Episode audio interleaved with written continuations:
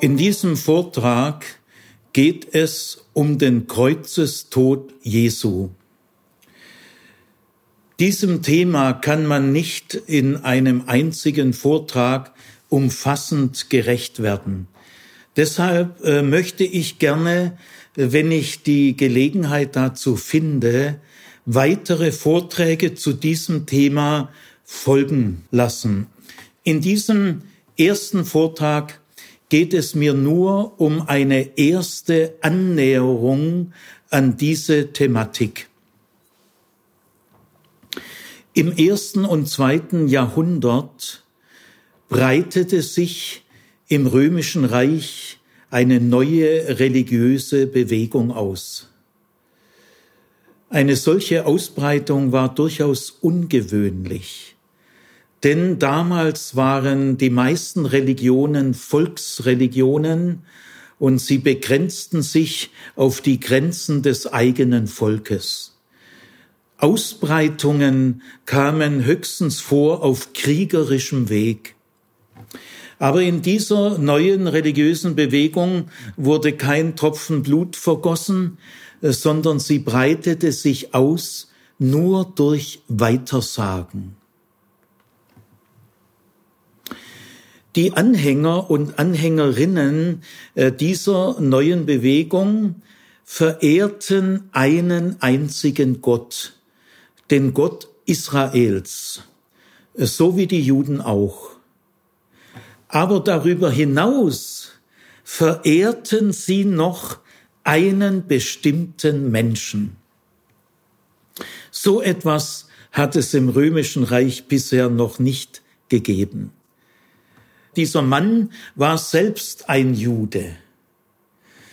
Und das Skurrile an, dieser, an diesem neuartigen Phänomen war, dass dieser Mann als Verbrecher zu Tode verurteilt worden ist.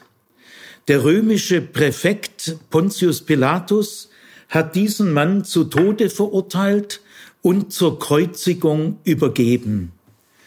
Das war damals die brutalste Art einer Hinrichtung. Dieser Mann war noch relativ jung, etwas über 30 Jahre alt. Man kann also sagen, er wurde sozusagen in seinen besten Jahren gekreuzigt. Der frühe Tod galt in allen Religionen und Kulturen als Strafe der Götter. Äh, dieser Mann hat ja nicht einmal die Weisheit des Alters kennengelernt. Er kann ja nicht einmal eine vollständige Biografie vorweisen, nur eine abgebrochene. Äh, wie gewichtig dieser Tatbestand ist, kann man daran erkennen, wenn man den Kreuzestod Jesu mit dem Tod der Religionsstifter vergleicht, die Religionsstifter starben alle ehrenvoll und im höheren Alter und ihr Begräbnis war auch ehrenvoll. Das gilt für Buddha, für Konfuzius und für Mohammed. Aber der Tod Jesu war für seine Anhänger und Anhängerinnen eine fürchterliche Katastrophe. Die Verehrung eines Gekreuzigten äh, wirkte auf die damaligen Menschen völlig absurd. Für Juden war die religiöse Verehrung eines Gekreuzigten nur sehr schwer erträglich, denn der Kreuzestod galt bei ihnen als ein Fluchtod. Von den zahlreichen Märtyrern, die im Judentum verehrt werden, war kein einziger gekreuzigt worden. Und für die griechisch-römische Welt war das nicht nur äh, blanker Unsinn, äh, sondern auch eine schwere Geschmacksverirrung. Denn die Religion, äh, die handelt doch vom Guten, Wahren, Schönen. Aber im Kern dieser neuen Bewegung steht etwas Grausames und Schmutziges. Und für die griechisch-römische Welt äh, war, kam noch hinzu, vor allem für die Römer, äh, dass die Anhänger und Anhängerinnen dieser neuen Bewegung den römischen Kaiser nicht verehren wollten. Aber diesen Gekreuzigten, der ja von unserer Justiz abgeurteilt worden ist, den verehren sie. Also sie ziehen einen Gekreuzigten äh, unserem Kaiser vor. Es ist eine bodenlose Unverschämtheit. Die Kreuzigung eines Menschen zielte bewusst auf dessen physische und psychische Vernichtung, zielte darauf, dass der Name dieses Menschen ausgelöscht wird und die Erinnerung an ihn. Äh, deshalb fanden die Kreuzigungen in aller Öffentlichkeit statt, zwar außerhalb der Städte, aber in der Nähe eines Stadttors oder entlang großer Straßen. Ein gekreuzigter stirbt langsam und einsam. Das Sterben kann sich über viele Stunden, sogar Tage hinziehen. Und äh, ein gekreuzigter kann sich nicht einmal hinlegen zum Sterben. Er kann niemand mehr umarmen und er kann von niemand mehr umarmt werden, sondern mit schmerzverzerrtem Gesicht ist er den Blicken der Gaffer ausgeliefert. Ein gekreuzigter stirbt heimatlos in der Luft. Deshalb sagt Josephus zum Beispiel, der Kreuzestod ist die jämmerlichste Art zu sterben. Und deswegen äh, war es schon sehr provozierend, dass die Christen äh, behauptet haben, dass ausgerechnet so ein Tod, so ein schimpflicher, schändlicher Tod, eine besonders gute Nachricht ist für alle Menschen. Also das konnte man in der Regel nur mit Empörung abweisen. Äh, zumindest äh, war das eine enorme Zumutung an alle Menschen. In der Antike galt es durchaus für sehr ehrenwert, wenn man sein Leben für eine gute Sache opferte. Vor allem galt es als sehr ehrenwert, wenn man sein Leben freiwillig hingab, um andere Menschen zu retten. Das kam auch immer wieder vor. Euripides erzählt zum Beispiel, von einem noch jüngeren Mädchen, so acht, neun oder zehn Jahre alt. Und dieses Mädchen hat sich tatsächlich freiwillig äh, geopfert, um seine Geschwister zu retten. Und Euripides äh, schreibt von diesem Mädchen, alle Menschen werden immer an dieses Mädchen ehrfürchtig und voller Bewunderung denken. Aber der Tod am Kreuz, der hatte bei den Menschen ein genau gegenteiliges Image. Was war denn da freiwillig? Gell? Äh, er wurde ja von einem römischen Präfekten zu Tode verurteilt. Gell? Oder wenn man genauer nachschaut, er wurde verraten, er wurde in einer Nacht im Garten gefangen genommen, verhaftet, und dann wurde er gefesselt an den römischen Präfekten ausgeliefert und der hat ihn dann äh, zu Tode verurteilt. Äh, was ist denn hier freiwillig und was ist denn hier ehrenvoll? Gell? Dass Pilatus diesen Mann hat kreuzigen lassen, zeigt durchaus, was er von ihm gehalten hat. Auch wenn er ihn für unschuldig gehalten haben sollte, das ist gut möglich. Aber trotzdem, so eine Achtung hatte er vor ihm nicht, dass er ihm die Kreuzigung erspart hätte. Nein, das natürlich nicht. Und kreuzigen tut man nur Gesindel. Also, das ist eine ganz andere Geschichte als die Geschichte von diesem jungen Mädchen, von dem Euripides erzählt. Trotzdem hat diese Kreuzigung Weltgeschichte gemacht. Obwohl dieser Mann in einer abgelegenen Provinz des römischen Reiches gekreuzigt wurde, weit ab von den wichtigen Metropolen, hat der Kreuzestod dieses Mannes Weltgeschichte gemacht.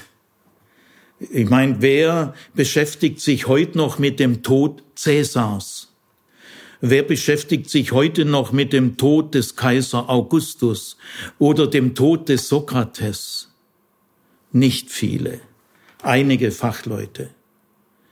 Aber über den Kreuzestod dieses Mannes erscheinen auch heute noch jedes Jahr zahlreiche Bücher und Zeitschriftenartikel in allen Kultursprachen werden auch heute noch Tausende von Vorträgen und Predigten gehalten.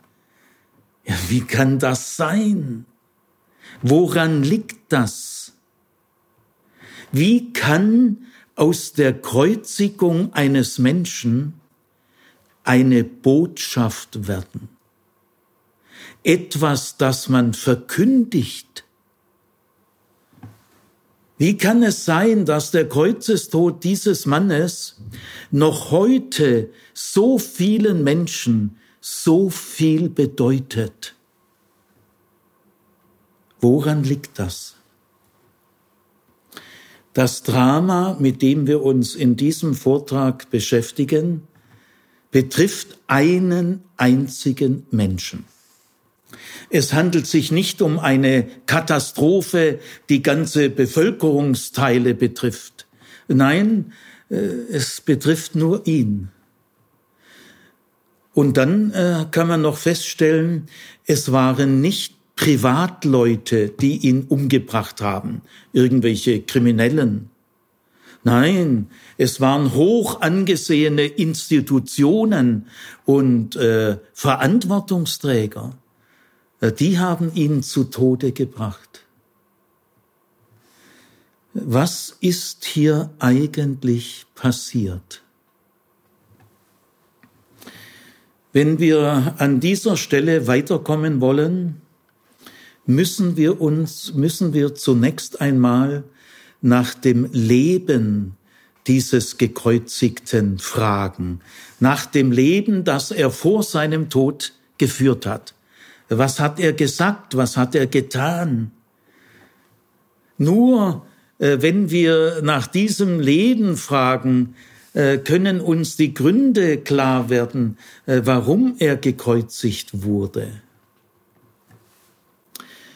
Ja, fragen wir also mal nach dem Leben dieses Mannes, das er vor seinem Tod geführt hat. Jesus aus Nazareth hatte eine einzigartige Botschaft. Er sagte, das Reich Gottes ist nahe herbeigekommen. Und er fügte hinzu, mit meinem Auftreten fängt das Reich Gottes an zu wirken. Der Ausdruck Reich Gottes den gibt es nur in der jüdischen Religion. Außerhalb des Judentums hat er gar keinen Sinn. Aber alle Juden damals wussten, äh, was der Ausdruck Reich Gottes bedeutet. Für die meisten Juden war das Reich Gottes, das Kommen des Reiches Gottes, die höchste Hoffnung, die es gibt. Warum?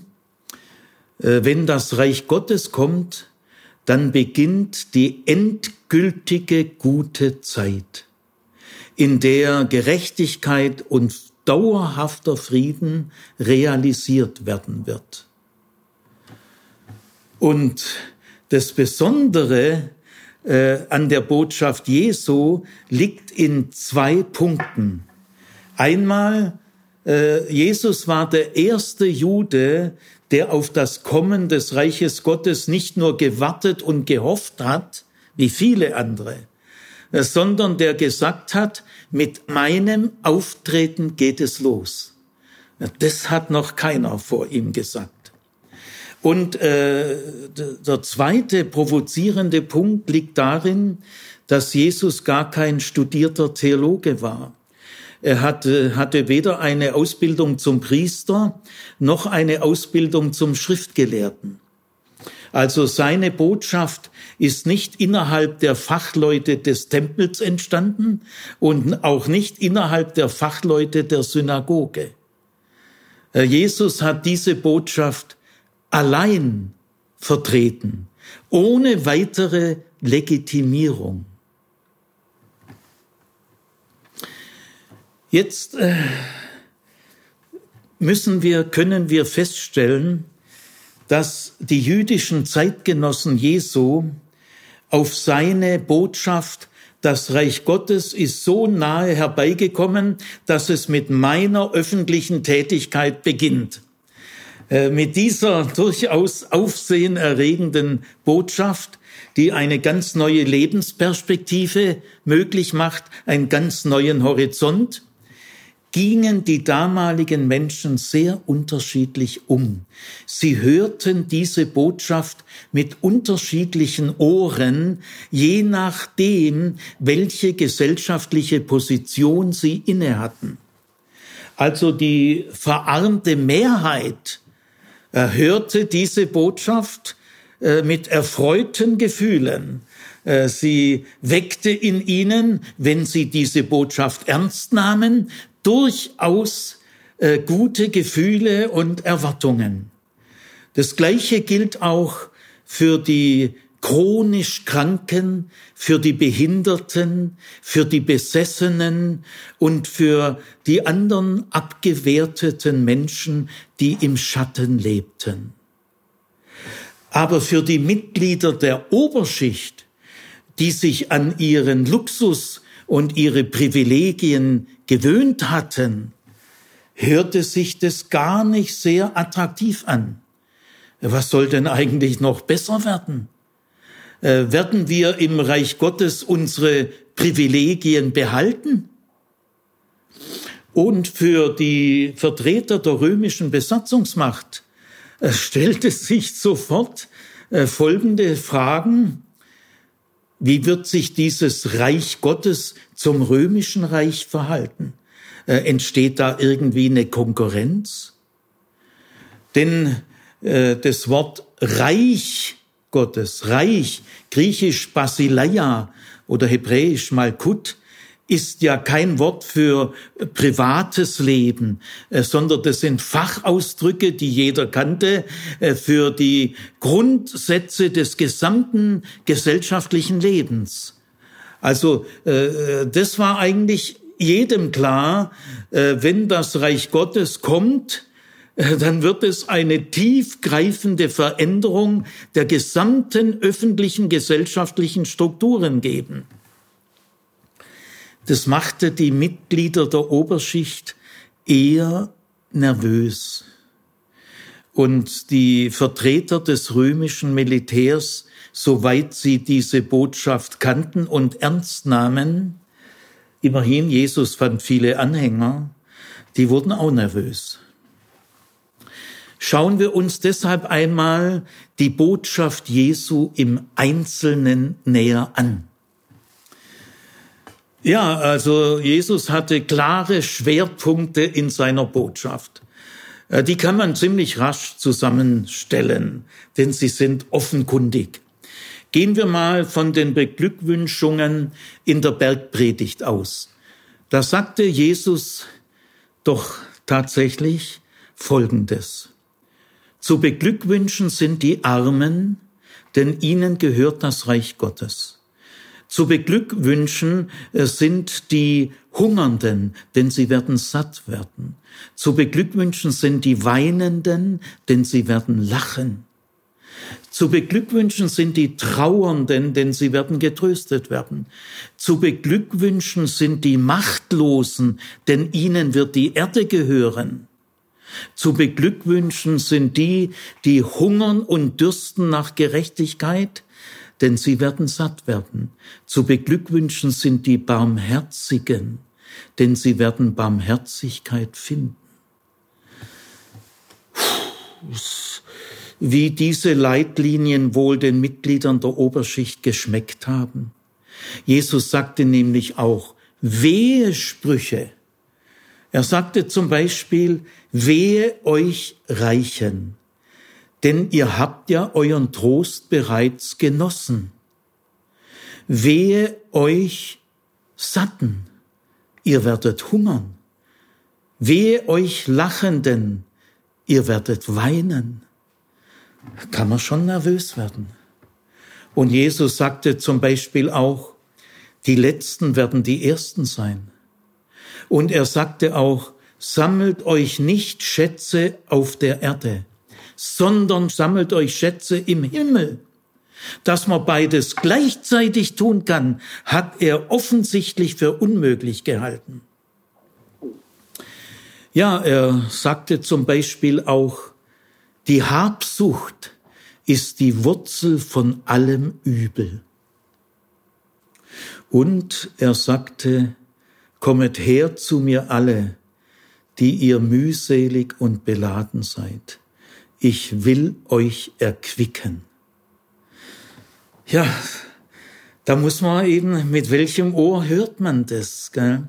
Schauen wir auch mal den Lebensstil Jesu genauer an, der entspricht seiner Botschaft. Äh, Tischgemeinschaft mit Sündern war für ihn typisch. Er hat sich viel mit Leuten abgegeben, die einen schlechten Ruf hatten und gesellschaftlich gar nicht anerkannt waren. Er hat viele Kranke geheilt, auch Besessene, auch Aussätzige. Ein großer Teil seiner Lebenszeit und seiner Aufmerksamkeit wendete er den Leidenden und Weinenden zu. Es ist heute unter den Fachleuten allgemein anerkannt, ob sie Atheisten sind oder religiös, spielt keine Rolle. Es ist heute unter den Althistorikern allgemein anerkannt, dass es keinen Text im Altertum gibt, keinen einzigen Text, in dem die blinden, lahmen, Aussätzigen eine solche Aufmerksamkeit finden, wie im Lebensstil Jesu, wie in den synoptischen Evangelien. Auch im Vater unser in der Bitte um das tägliche Brot Herr, diese Bitte ist weit weg von der Luxuswelt und sehr nahe bei der Unterschicht. Und man kann auch sagen, ohne Übertreibung, Jesus hat in der Unterschicht kaum Widerstand gefunden. Ganz im Gegenteil, er predigte vor 4000 Leuten, vor 5000 Leuten und so weiter. Er hatte große Wirkung. Aber was die Oberschicht betrifft, die war deutlich zurückhaltender.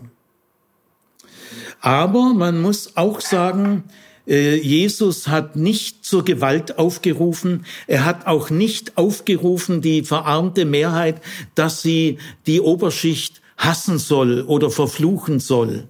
Nein, Jesus hatte keinerlei klassenkämpferische Akzente. Jesus hat auch nie eine Waffe in der Hand gehabt und nie eine Waffe benutzt. Als Petrus einmal ein Schwert zog, sagte Jesus, steckt das Schwert zurück, denn wer das Schwert zieht, wird durch das Schwert umkommen. Also soweit, man muss auch sagen, Jesus hatte auch Kontakte zu Reichen, hatte er. Äh, also äh, zum Beispiel in Jericho dieser sehr reiche Oberzöllner Zachäus, bei dem hat Jesus sich selber eingeladen. Zachäus, sie wird gern bei dir übernachten. Zur großen Freude von Zachäus. Oder er hat auch nächtliche Gespräche mit Mitgliedern der Oberschicht geführt, mit Nikodemus zum Beispiel. Alles okay, aber die Schwerpunkte seiner Botschaft und seines Lebensstils waren doch sehr deutlich. Gegen Ende seiner öffentlichen Tätigkeit spitzte sich die Lage drastisch zu. Vor allem hat Jesus das Ende des bisherigen Tempelbetriebs angekündigt. Das war nun wirklich zu viel. Damit hat er eine rote Linie überschritten. Warum hat er das getan? Ja, weil das Reich Gottes nahe herbeigekommen ist und mit ihm zu wirken beginnt. Ihr könnt doch nicht weiterhin in den Tempel gehen wie seit 100, 200 Jahren. Jetzt, wo das Reich Gottes kommt und ich tätig werde, da könnt ihr nicht einfach so weiterhin in den Tempel gehen, als ob nichts los sei. Ja, daraufhin wurde er dann verhaftet und er hat in einem nächtlichen Verhör äh, sich als der Messias Israels bekannt. Als Gefangener, er war ja schon gefesselt. Ja, das erschien den Fachleuten, kann man auch verstehen, äh, als Gotteslästerung. Und den römischen Leuten erschien das als Majestätsbeleidigung, weil das Amt eines Messias nach damaligem Verständnis war ein leitendes politisches Amt. Also es kann ja nur der Kaiser Augustus sowas entscheiden. Ja, also für die einen war es eine Gotteslästerung, für die anderen eine Majestätsbeleidigung. Und so wurde Jesus der Kreuzigung übergeben fragen wir drittens auch danach, wie ging es eigentlich nach seinem Kreuzestod weiter? Da gibt es bestimmte Auffälligkeiten.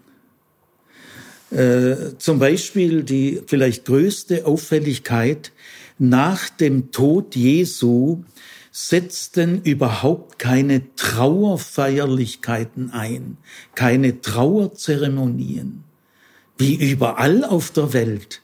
Überall auf der Welt gilt das Leben eines Menschen, der stirbt, als abgeschlossen und dann setzen Trauerfeierlichkeiten ein. Ja, zumindest bei seinen Anhängerinnen und Anhängern gab ja viele. Aber es gibt nur ganz am Anfang mal ein, zwei Tage, aber nichts, was irgendwie äh, wichtig geworden wäre, mittelfristig und langfristig. Es setzten keine Trauerfeierlichkeiten ein, keine Trauerzeremonien. Das ist übrigens der einzige Fall, den wir kennen in der gesamten Weltgeschichte. Warum setzten keine Trauerfeierlichkeiten ein? Äh, es gibt noch zwei äh, Auffälligkeiten. Es gab offensichtlich nach allem, was wir erkennen können, innerhalb der Anhängerschaft Jesu keinen Stimmungsumschwung in der Weise, dass sie jetzt äh, voller Hass und Empörung gegenüber denen gewesen sind, die Jesus zu Tode gebracht haben. Äh, zeigt sich nicht. Das wäre doch eine sehr plausible Reaktion gewesen. Äh, sie fand aber nicht statt. Und auch sehr äh, auffallend ist, dass seine Anhänger nicht jetzt langfristig äh, in die Depression, in die Resignation oder in die Verzweiflung verfallen sind. Es, es wäre doch eigentlich das kann man sich fast anders gar nicht vorstellen. Nein, es gab solche Anflüge in den ersten ein, zwei, drei Tagen, hörten aber sofort auf. Nein, äh, innerhalb der Anhängerschaft Jesu entstand eine freudige Gewissheit, gerade auch über Jesus. Und es zeigten sich viele positive Lebensenergien. Es begann eine vitale Ausbreitung, die ihresgleichen sucht. Ja, und es entstehen viele Lieder. In der Urchristenheit ist eine der fruchtbarsten Zeiten der Liedproduktion, wie seit den Psalmen nicht mehr. Und die meisten Lieder waren Lobeslieder, Hymnen. Ist irgendwie auffallend. Nach biblischer Erklärung erklärt sich das so, Gott hat den toten Jesus vom Tode auferweckt und zu sich genommen, zu sich erhöht.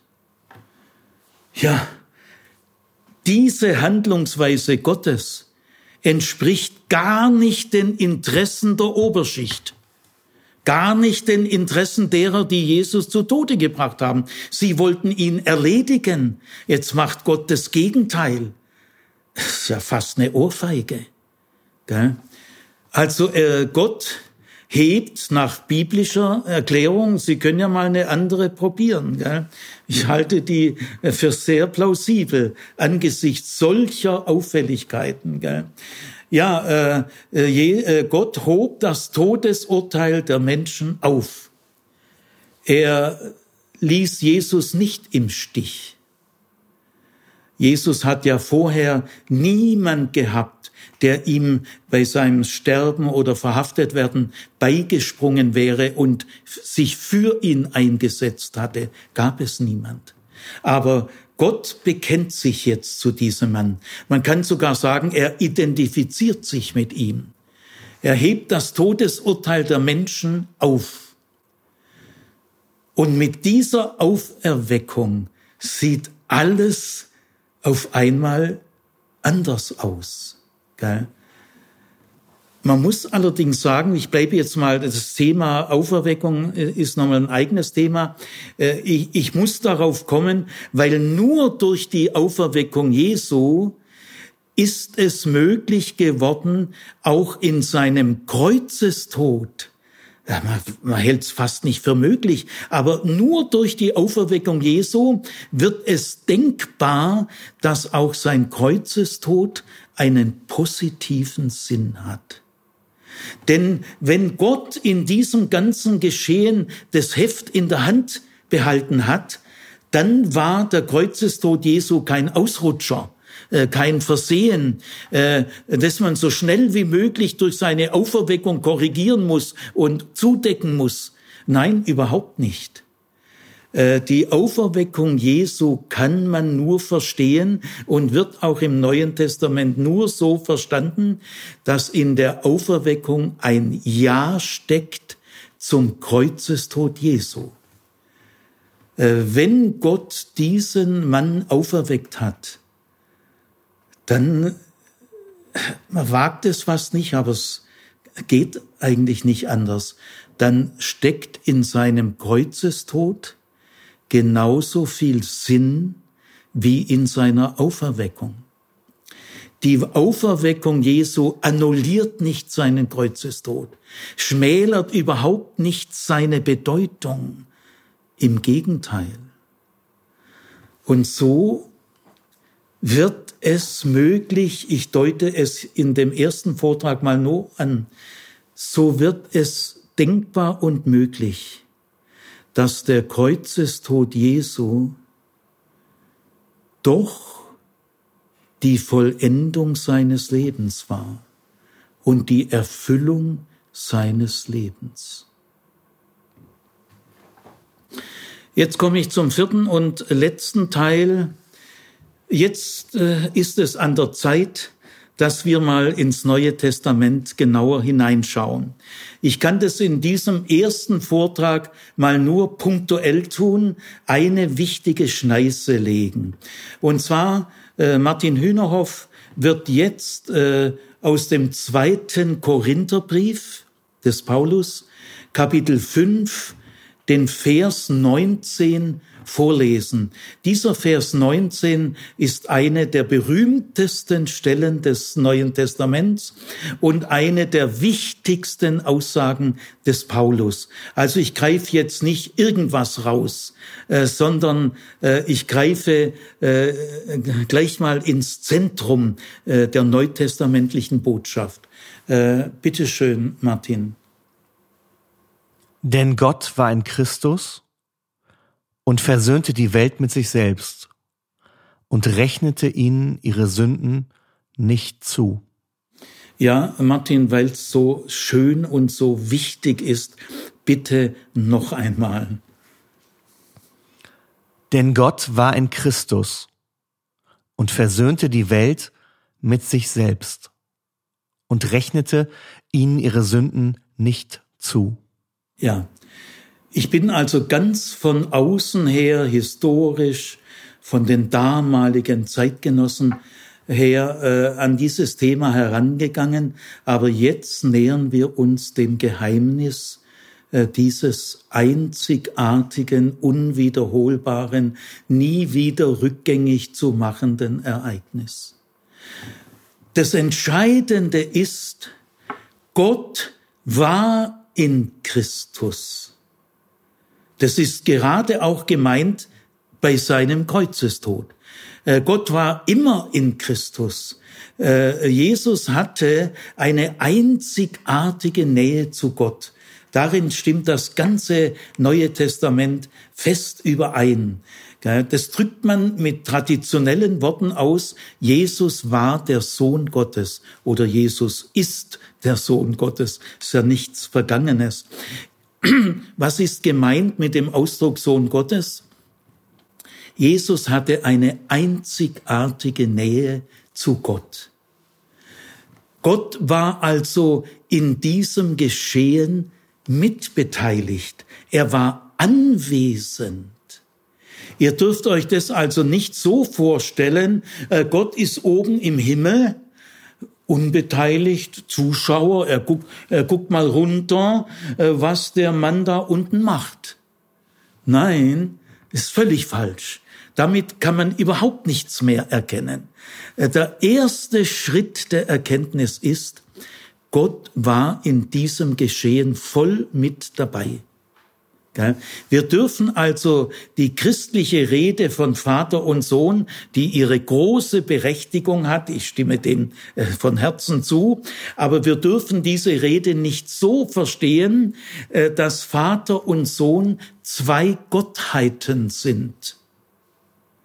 Und dann wäre Jesus ein zweiter Gott.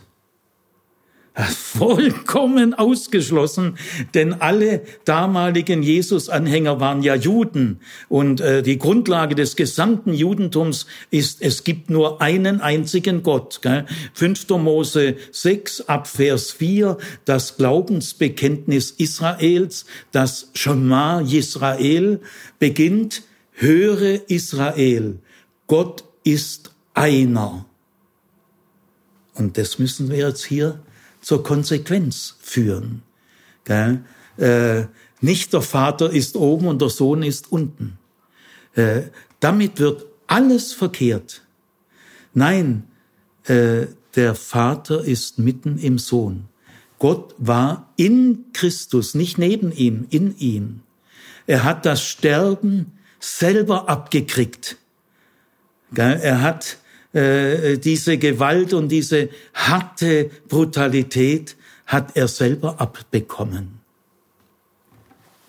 Es gibt in vielen Religionen, in den meisten Religionen, gibt es Opfer, die die Menschen für ihre Gottheiten bringen. Und bei so gut wie allen Opfern äh, geht es immer um das Gleiche. Ich gebe dir, damit du mir aber bitteschön auch was gibst. Man nennt dieses Prinzip do ut des. Do, ich gebe, damit du des du gibst. Also das ist das Prinzip der Opfer. Ich äh, opfere dir, äh, Gottheit, äh, aber ich verbinde damit den Wunsch und die Bitte, äh, dass du mir gnädig gesinnt bist, dass du mich segnest und so weiter. Äh, nach dieser Art können wir das, den Opfertod Jesu überhaupt nicht verstehen. Wenn wir dieses schillernde Wort Opfer überhaupt benutzen wollen. Ich benutze es jetzt einmal im Wissen, wie glitschig das alles ist, gell? weil eben in der christlichen Tradition äh, dieser Begriff Opfer wahnsinnig wichtig ist und es gibt ja auch im Alten Testament die Opfer. Gell? Also wenn wir schon das Wort Opfer mal benutzen wollen, äh, müssen wir die Dinge klären. Der Begriff Opfer ist sehr vieldeutig. Man kann alles Mögliche damit meinen. Im Englischen unterscheidet man zum Beispiel zwischen Victim und Sacrifice. Äh, Victim, da bin ich ein Opfer von etwas und Sacrifice ist ein Opfer für etwas. Ist schon mal ein sehr wichtiger Unterschied, den es in der deutschen Sprache nicht gibt. Und damit fangen die Verwirrungen an. Der Tod Jesu, der Kreuzestod Jesu, ist zuerst einmal ein Victim. Jesus ist ein Opfer von etwas, äh, vom römischen Militär, äh, von äh, der Erkenntnislage im jüdischen Hohen Rat und auch von, von anderem. Jesus ist ein Opfer von etwas. Man kann Jesu Opfer als Sacrifice gar nicht würdigen, wenn man nicht zuerst einmal äh, als Victim würdigt. Die Brutalität, dieses Geschehen. Gell? Man kann ja da nicht gleich jubeln, ah, die Erlösung der Welt ist geschehen. Ja, da wird das Victim ja völlig übersprungen. Gell? Wie schnell man in der Religion äh, da, ja, das, das ist zur Erlösung der Welt. Gell? Vorsicht, Vorsicht. Ja, also beim Opfer muss man Folgendes klären. Jesus brachte mit seinem Kreuzestod kein Opfer für Gott. Der Sohn opfert sich nicht für den Vater. Das wäre ja fürchterlich. Da wäre das ganze biblische Gottesverständnis völlig kaputt. Da wäre ja die ganze Bibelkritik der Universitäten ein Kindergarten, ein Kindergarten gegen was hier geschieht, dass Gott selber in seinem Wesen zerstört wird als ob er ein Menschenopfer nötig hätte. Wenn also hier von einem Opfer gesprochen werden kann, wissen wir auf, man kann es, wenn man genau weiß, was man damit sagt, dann kann man nicht so davon sprechen, als habe der Vater von Gott, äh, der Vater vom Sohn dieses Opfer erwartet oder gefordert zu seiner Genugtuung oder damit ein Gerechtigkeitsordnung erfüllt wird. Was ist denn das für ein Märchen? Oder dass er gnädig gestimmt wird, dass er jetzt von seinem Zorn ablassen kann und jetzt gnädig wird. Als ob Gott durch den Kreuzestod seines Sohnes umgestimmt wird, besänftigt wird, äh, als ob er davon etwas profitiert ist ja furchtbar. Herr Gott profitiert überhaupt nichts, sondern er gibt. Also nicht der Sohn opfert sich für den Vater, sondern nach dieser Stelle glasklar, Gott, der Vater und der Sohn opfern sich in diesem Geschehen, denn Gott war in Christus. Die, dieser Gott, es sind nicht zwei Götter, äh, dieser Gott in Vater und Sohn opfern sich für uns. Das ist die Botschaft. Sie opfern sich tatsächlich für uns, weil wir ihnen so viel wert sind. Äh, der Preis ist zwar irrsinnig hoch, aber sie machen es. Sie wollen uns damit gewinnen. Sie wollen uns zeigen, das kommt in späteren Vorträgen, äh, was sie hier an Liebe investieren. Im Voraus. Ja. Also, äh, so müssen wir davon reden. Jesus ist ja nicht an Gott gestorben, sondern Jesus starb an der Sünde der Menschheit an der Sünde der menschlichen Gesellschaft. Im Kreuzestod Jesu treffen Gott und die Menschheit aufeinander in, in einer bestimmten Zuspitzung. Aber das Ganze hat eine sehr universale Bedeutung. Der Kreuzestod Jesu ist nicht ein Privatereignis an einer Privatperson, so, sondern die universale Bedeutung dieses Kreuzestodes kommt dadurch zustande und ganz allein dadurch, dass Jesus eine einzigartige Nähe zu Gott hatte. Hätte Jesus diese Nähe zu Gott nicht, wäre auch sein Kreuzestod einer von vielen tausend. Äh, nichts Besonderes sozusagen. Also es wurden ja viele damals gekreuzigt, Männer und Frauen. Aber dass ausgerechnet dieser Kreuzestod eine solche universale Bedeutung hat nach christlicher Sicht, hängt ganz allein damit zusammen, dass Jesus eine einzigartige Nähe zu Gott hatte und dadurch Gott an diesem Geschehen voll mitbeteiligt ist. Er hat seine Zuschauerrolle aufgegeben und hängt da unten mit dran.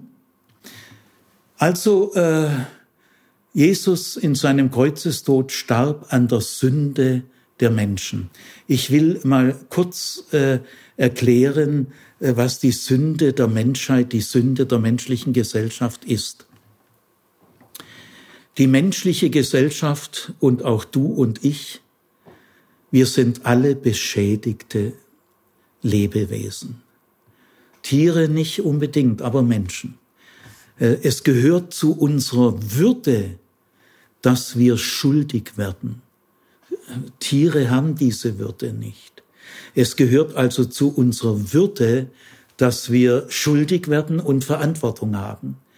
Und äh, die Sünde ist ein heute fast nicht mehr verständliches Wort für einen ganz klaren Sachverhalt. Wir sind alle beschädigt. Äh, dass die menschliche Gesellschaft beschädigt ist. Da brauchen wir nur die Stuttgarter Zeitung lesen oder in jedem Jahrhundert, wie viel Progrome, äh, wie viel Vergewaltigungen, wie viel Kriege, wie viel Hass, wie viel Ausbeutung, wie viel Geldgier, wie viel Machtgier. Also wir sind beschädigt. Wenn einer von euch sich als unbeschädigt fühlt, äh, gut, probier's mal. Gell? Also ich sag mal, wir sind alle beschädigt. Äh, eben, wir sind Sünder. Äh, was ist diese Beschädigung? Zunächst mal die Symptome und dann der Grund. Die Symptome der Sünde sind Lieblosigkeit. Niemand von uns wird am Ende seines Lebens sagen können, ich habe genügend geliebt. Es wird keiner sagen können. Auch ich ahne nicht mal, wie viel mehr ich hätte lieben können. Es wäre durchaus möglich gewesen. Also die, das erste Kriterium der Sünde, dass wir beschädigt sind, äh, wir sind, äh, sind unsere Lieblosigkeiten. Versucht sie mal zu zählen. Unsere Gleichgültigkeit, unsere Interesselosigkeit, unsere Feigheit, aber auch unser Egozentrismus, unsere Ruhmsucht, wir wollen berühmt werden, unsere Machtgier, unsere Geldgier. Ja, äh, das, das sind die Symptome. Äh, die Menschheit hat es in abertausend Jahren nicht geschafft, den Krieg definitiv zu überwinden und die Kriminalitätsrate auch nur zu halbieren. Es hat sie in 8000 Jahren nicht geschafft und sie wird es nicht schaffen. Wir können mit unseren Rechtssystemen äh, diese Schädigungen begrenzen. Das können wir, dass sie nicht vollends überborden. Aber wir kommen nicht an die Wurzel heran. Worin gründet die Sünde? Die Sünde ist ein Nein zu Gott.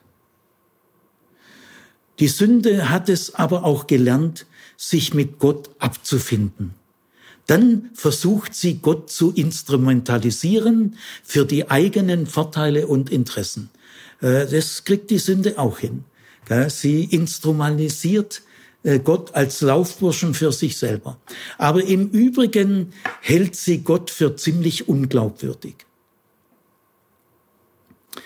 Ja, und weil die Sünde so ist, besteht das Wesen der Sünde darin, das wahre Leben zu zerstören. Das zeigt sich im Kreuzestod Jesu. Am Kreuzestod Jesu sind viele beteiligt.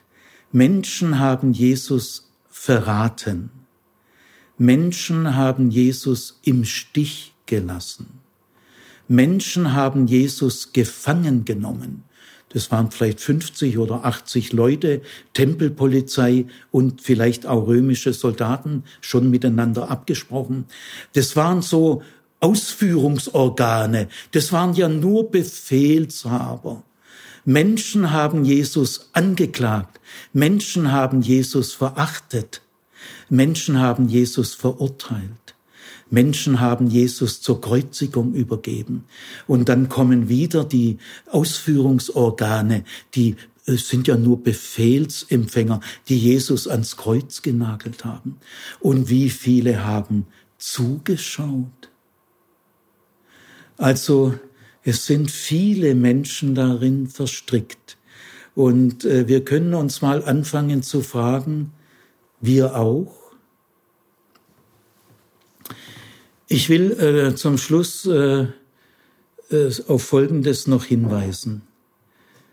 Jesus gilt in der Christenheit als sündlos.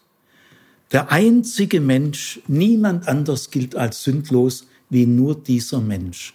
Wie kommt diese komische Behauptung zustande? Die Sündlosigkeit Jesu ist keine Erfindung, die jemand am Schreibtisch sich ausgedacht hat. Überhaupt nicht, sondern es ist eine satte Erfahrung von, viel, von mehreren Jahren. Nämlich die Menschen, die mit Jesus monatelang vom Frühstück bis zum Abendessen unterwegs waren, monatelang ihn in tausend Situationen miterlebt haben. Alle diese Menschen haben gesagt, er ist anders. Er, sein Kontakt zu Gott ist irgendwie anders wie unserer. Unser Kontakt zu Gott ist beschädigt. Äh, unser Vertrauen zu Gott ist beschränkt. Gell? In vielen wichtigen Dingen vertrauen wir dem Bankkonto doch äh, viel mehr wie Gott. Wenn es drauf ankommt, gell? wem vertrauen wir denn wirklich? Gell? Wir sind oft Gläubige in der Theorie und Atheisten in der Praxis. Gell? Ja, nein, aber der Mann, der hat wirklich auf Gott gebaut der hat alle Karten auf ihn gesetzt.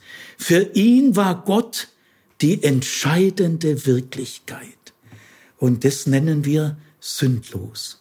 Und interessant ist, dass Jesus auch heute noch bei Menschen höchste Anerkennung findet, die der Religion und der Kirche sehr ablehnend und sehr skeptisch gegenüberstehen. Ich nenne mal nur Mahatma Gandhi. Äh, der sein Leben aufs tiefste von Jesus aus Nazareth äh, beeindruckt war. Oder ich habe ein Buch gelesen, Jesus für Atheisten. Machomek heißt dieser tschechische atheistische Philosoph. Jesus für Atheisten. Lest mal dieses Buch. Welche Ehrfurcht, welche Achtung, welches Berührtsein dieses Atheisten durch Jesus. Also Jesus hat eine Leuchtkraft, die von der Religion und von der Kirche nicht abhängt. Ja, und dann äh, möchte ich äh, dir zum Schluss ganz direkt Folgendes sagen. Das mache ich selten, jemand so direkt anzusprechen. Wie stehst du zum Kreuzestod dieses jungen Mannes, der so gelebt hat. Wie stehst du dazu? Die Antwort kann dir niemand abnehmen. Vater und Mutter nicht, Freunde nicht, die Kirche nicht, die Partei nicht, irgendwelche Buchautoren nicht, niemand. Diese Antwort wirst du ganz allein selber geben. Wie stehst du zu dem Kreuzestod dieses Mannes? Mehr kühl, mehr gelassen in wissenschaftlichem Abwägen verschiedener Gesichtspunkte? Oder berührt dich da etwas? Das kannst nur du sagen. Ich möchte als letzten Satz sagen, wenn wir das Geheimnis des Kreuzestods Jesu erkannt haben, soweit man das als Mensch erkennen kann, und davon berührt werden, so dass unser Leben davon geleitet wird, dann werden wir erkennen, wir haben die einzige wahre, echte, tiefe Liebe gekreuzigt.